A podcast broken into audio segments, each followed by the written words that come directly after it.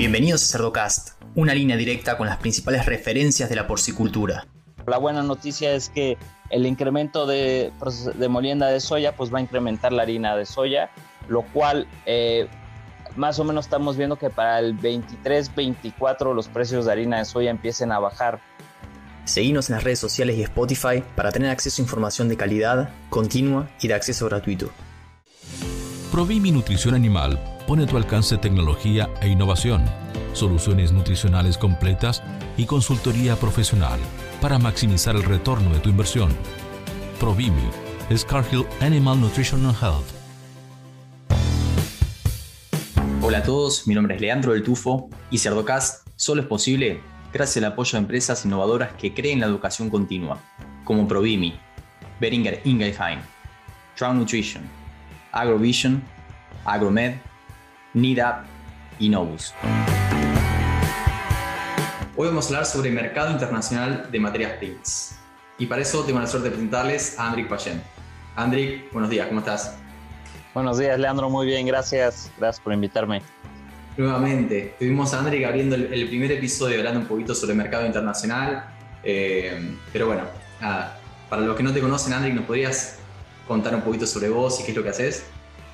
Claro que sí, Leandro. Mira, yo soy parte del equipo de investigación de Rabobank eh, donde cubro eh, granos de oleaginosas. Llevo cinco años con el banco. Eh, me he enfocado normalmente en el mercado de Norteamérica, pero sin duda seguimos mucho los mercados internacionales y pues más ahora, ¿no? Que estamos viendo todos estos sucesos a nivel internacional que definitivamente han tenido un impacto fuerte en las materias primas.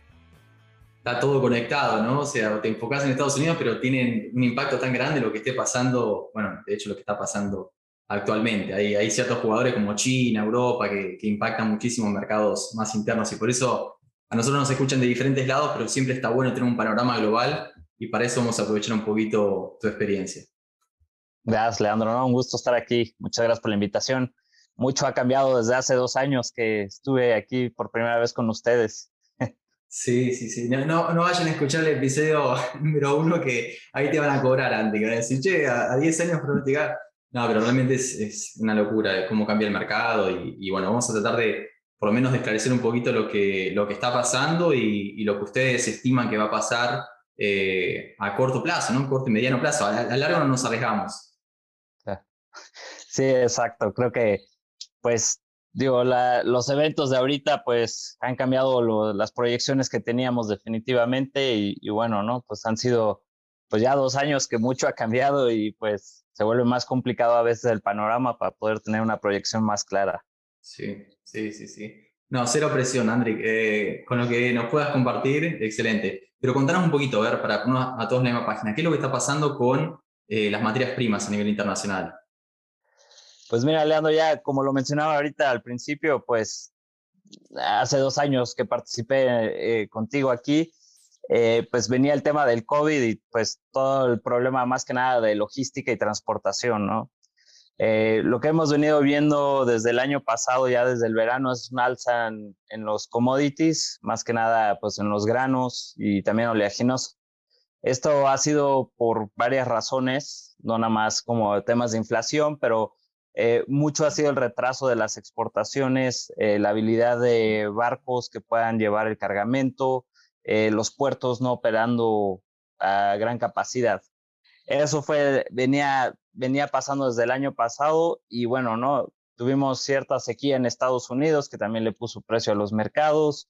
Eh, los inventarios a nivel global venían bajando de maíz, trigo y soya. Y bueno, ¿qué pasa en el 2022? Pues entramos a la fase o al evento ahora que tenemos con la guerra en Rusia y Ucrania. Eh, si ya venían los commodities presionados, pues esta guerra pues le, pone todavía más presión a los precios a nivel global. Y por ejemplo, eh, Rusia y Ucrania juegan un papel muy importante a nivel internacional en las exportaciones de granos. Si nos ponemos a ver hace 20 años, Rusia y Ucrania, pues la verdad no representaban casi nada en las exportaciones de trigo. Si nos, adaptamos a hoy, presente 2022, actualmente representan eh, esos dos países el 28% de exportaciones de trigo. De maíz eh, representa alrededor del 18%. Y bueno, hay otros commodities también como el aceite de girasol o la cebada, que pues también sale mucho de esa región.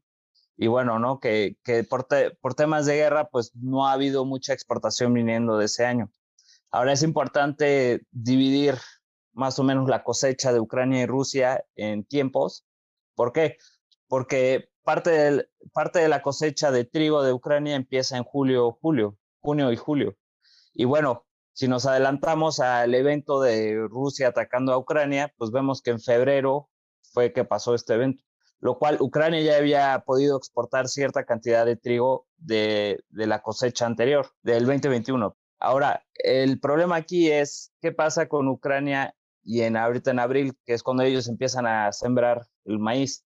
Y bueno, pues parte de lo que estamos viendo nosotros, más que nada en, esa región, en el Mar Negro, es que alrededor del 50% de la producción de trigo en Ucrania se, se encuentra en zona de conflicto y el 25% de producción de maíz se encuentra también en zona de conflicto.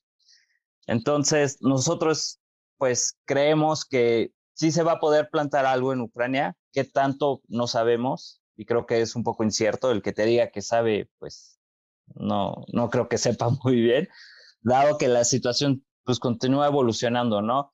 Eh, ciertos reportes que nos han llegado nosotros desde allá es que muchos de los campos están minados, este, tienen que pues, hacer limpieza, eh, tener insumos como los fertilizantes, todo este tema de los fertilizantes que también pues ha sido novedades, bueno, del año pasado y este continúa. Y bueno, ¿no? Esto, pues la incertidumbre de lo que podría ser sembrado en Ucrania y lo que podría exportar Rusia, pues es lo que tiene ahorita los mercados un poco presionados. Y, y bueno, eh, ya mencionaba un poquito el tema de los fertilizantes, que pues es otro tema que tiene pues muy preocupado, pues ahora sí que a nivel global, ¿no? Y dado la relevancia que tiene Rusia a nivel global en las exportaciones de fertilizantes, pues sí se ha hecho un, tema complicado porque con las sanciones que le han impuesto a Rusia, pues lo ha hecho un poco más complicado el poder exportar, ¿no? Eh, desde que si ahora Rusia acepta rubles o si, o si puede salir de los puertos y a dónde puede llegar los barcos. Entonces eso se vuelve todavía un tema más complicado, ¿no? Y, y donde viene aquí un poquito la complicación es si dividimos al mundo en hemisferio norte y hemisferio sur. Por lo que vemos ahorita hemisferio sur, pues tuvieron, eh, por ejemplo, el caso de Brasil, tuvieron eh, suficientes insumos para poder plantar soya y también maíz. Eh, en, en, el hemisferio norte lo que vemos es que, por ejemplo, sí hemos visto que Estados Unidos pudo, para la plantación que viene, bueno, ya que viene el el tema de plantar en Estados Unidos, si hubo suficientes insumos. Donde se viene la preocupación es en la segunda mitad del 2022. ¿Por qué?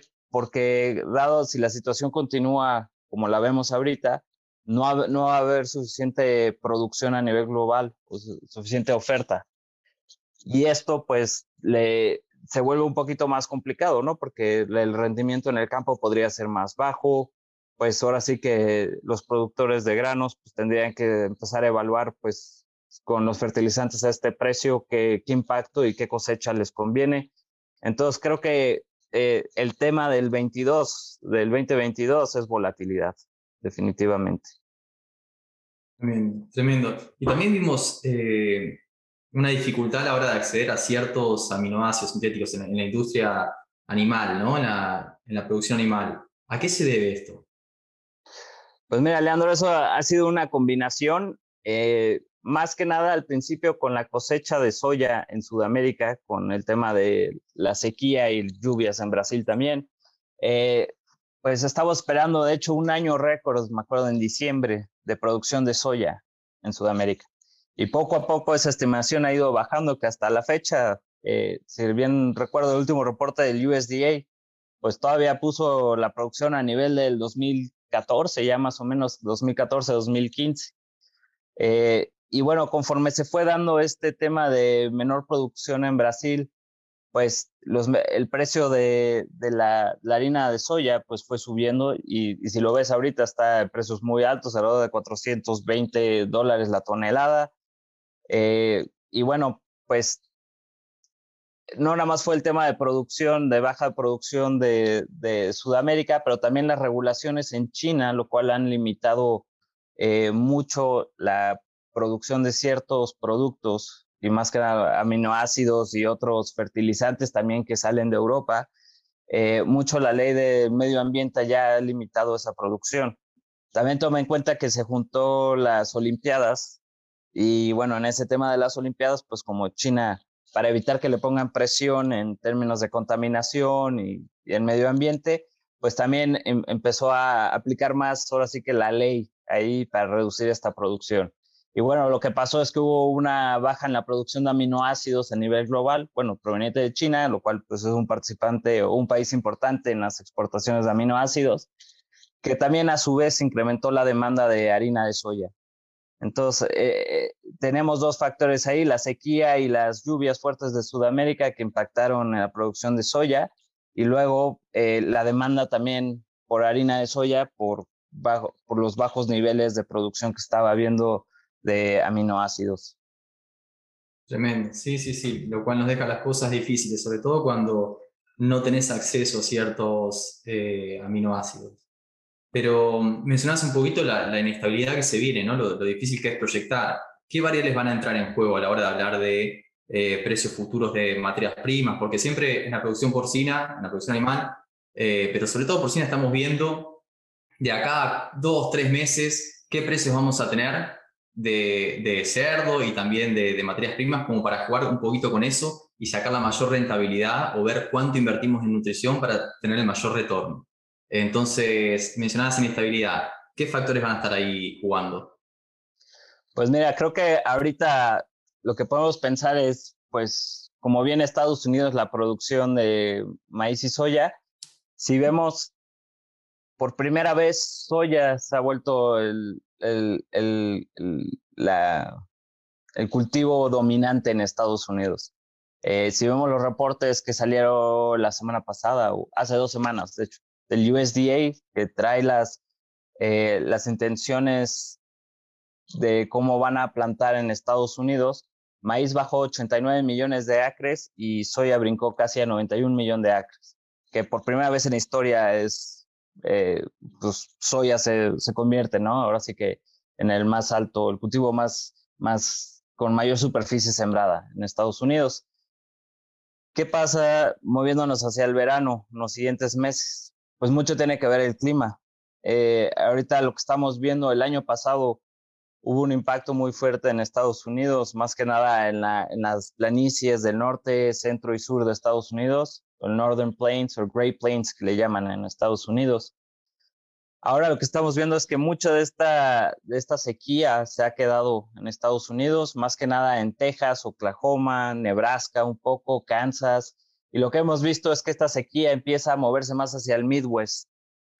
Entonces creo que lo importante aquí va a ser en los siguientes meses el desarrollo de la cosecha de Estados Unidos.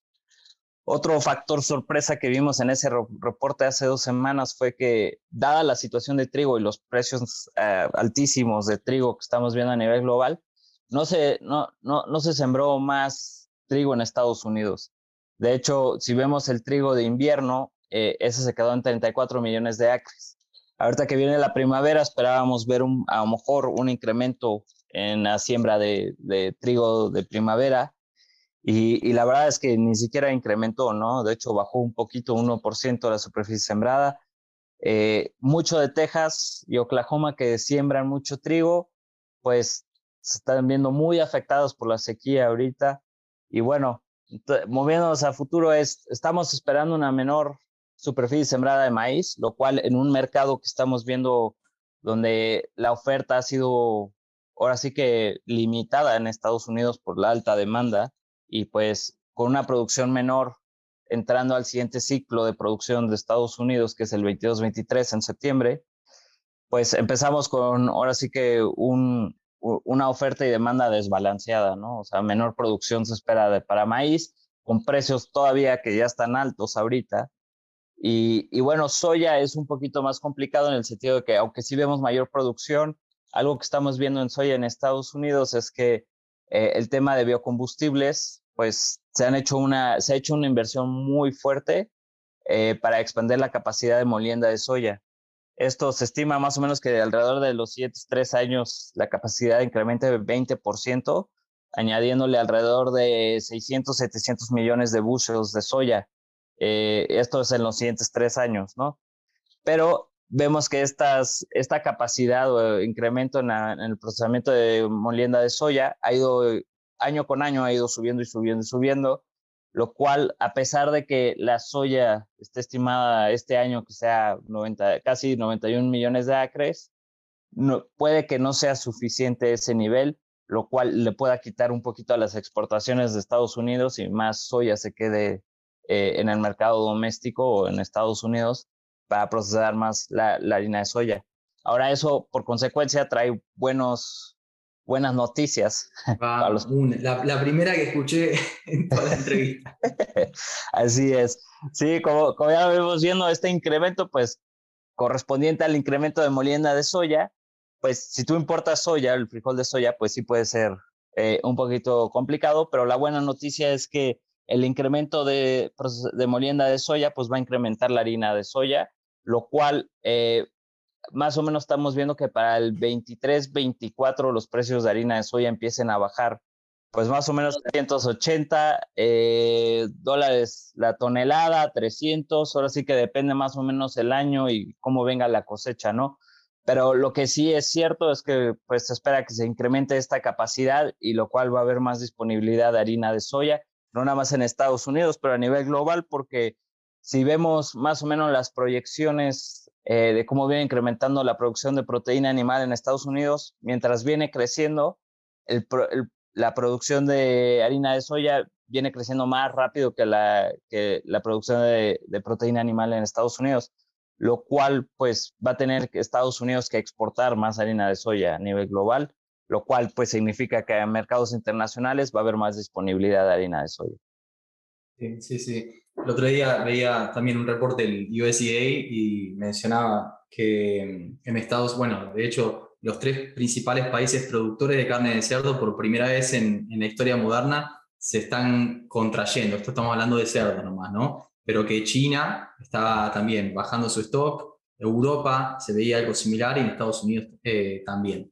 Eh, lo cual, a la hora de jugar con los precios y demás, espera que los precios levanten en términos internacionales, sobre todo cuando son mercados que tienen acceso a ciertas exportaciones. Pero, Andy, volviendo un poco a, eh, a los sintéticos, aminoácidos sintéticos, eso es algo que realmente los nutricionistas la pasan muy mal cuando, eh, cuando faltan algunos de estos. ¿Hay algún pronóstico de si se va a acomodar? Porque yo imagino que estas eh, restricciones o, o, normas que están aplicando a nivel ambiental en China eh, llegaron para quedarse. No sé si se está haciendo algo a nivel eh, industria como para eh, volver a los niveles de antes. ¿Cómo lo ven?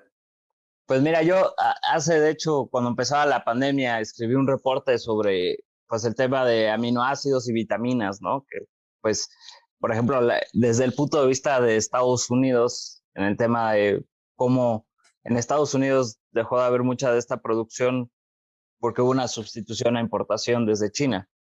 Eh, dado que China estaba incrementando su procesamiento y la capacidad de producción de estos aminoácidos, pues fácilmente era, era más barato importar estos productos desde China, ¿no? Creo que a raíz de la pandemia y pues muchas de las lecciones que ha dejado, pues nada más la pandemia, para ahora también la dependencia de países como, como otros países, ¿no? Este es eh, la estrategia está cambiando un poco, el cual pues ya no se puede depender simplemente de un país, porque ya vimos que pues estuvimos operando en, en el sistema Just in Time, que se hizo muy famoso más que nada en la pandemia, y pues en su tiempo, cuando no hubo disrupciones, pues funcionó bien, ¿no? Y se redujo el costo de almacenamiento de muchas compañías. Y bueno, pues hoy lo que nos enfrentamos es ese tema, es de las cadenas de suministro se desarrollaron de esa forma y ahora pues dónde guardas eh, mercancía extra, ¿no?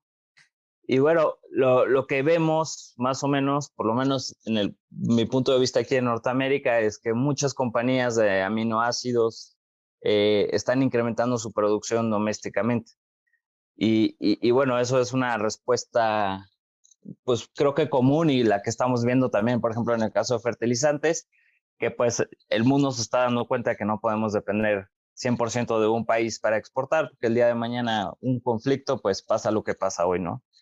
Entonces, creo que con China reduciendo la, la producción, con niveles de pues, restricciones y medidas de medio ambiente más estrictas, eh, pues ha dejado a la industria con la única opción de incrementar geográficamente su presencia en otros lados y incrementar, pero así que la producción. Me acuerdo más o menos eh, durante la pandemia, pues normalmente me decían que se tardaban tres meses en tener eh, productos desde China en el Midwest, este, de aminoácidos, y con la pandemia está llevando de 60 a 90 días, ¿no? Obtener estos aminoácidos, y pues pues creo que eh, crea un poco de incertidumbre eso también en el mercado, se vuelve un poco inestable, ¿no? Entonces, creo que eh, lo que estamos viendo es más incrementar la producción a más diferentes zonas geográficas y no solo concentrarse en un país. Muy bien, sí tiene sentido. Diversificar un poquito el riesgo. Me hace acordar las inversiones, ¿no? uno tiene que eh, invertir en diferentes baldes porque si no, nada. Diversificar el portafolio. Exacto. Exacto. Andri, excelente. Eh, tenemos ahora un entendimiento mejor de, lo que está pasando y por lo menos vemos, eh, nada, entendemos un poquito lo que, lo que se viene a corto plazo, corto y mediano plazo, ¿no? Estamos hablando de, un par de años con las cosechas y todos los, los desafíos que tenemos. ¿Algún comentario final que quieras dejar? No, pues nada más, este, pues es importante nada más que, que, estén atentos de los mercados, ¿no? Porque definitivamente no estamos operando como lo veníamos viendo en los últimos cinco años, en los que veías precios de maíz de 3.50 el bushel, este, y la volatilidad era mínima, ¿no? Ahora sí que la mayor noticia era, no, pues llovió o no llovió o mucho aire. Creo que ahora es, pues, pues exponencial esta volatilidad y pues lo hemos visto, ¿no? En los mercados de futuros. Eh, creo que pues es importante que, pues sí, que, que, los, que los productores más que nada piensen en sus estrategias. Eh, mi recomendación es no, no traten de navegar el mercado o seguir el mercado, sino más bien busquen zonas en las que ellos se sientan cómodos, que les pueda garantizar eh, márgenes que, que, estén dentro de sus objetivos, ¿no? Excelente, excelente. Andri, te agradezco nuevamente eh, por actualizarnos, por compartirnos esta información y ojalá que podamos seguir contando con vos para, para mantenernos actualizados. Claro que sí, Leandro, muchísimas gracias. Muchas gracias por la invitación una vez más. Un abrazo grande. Y a los que llegan hasta acá, les pido que piensen también en otros profesionales de la industria porcina y le compartan este episodio, para que todos podamos sacarle provecho a la palabra de los principales referentes de la porcicultura. Un abrazo grande y hasta el próximo episodio.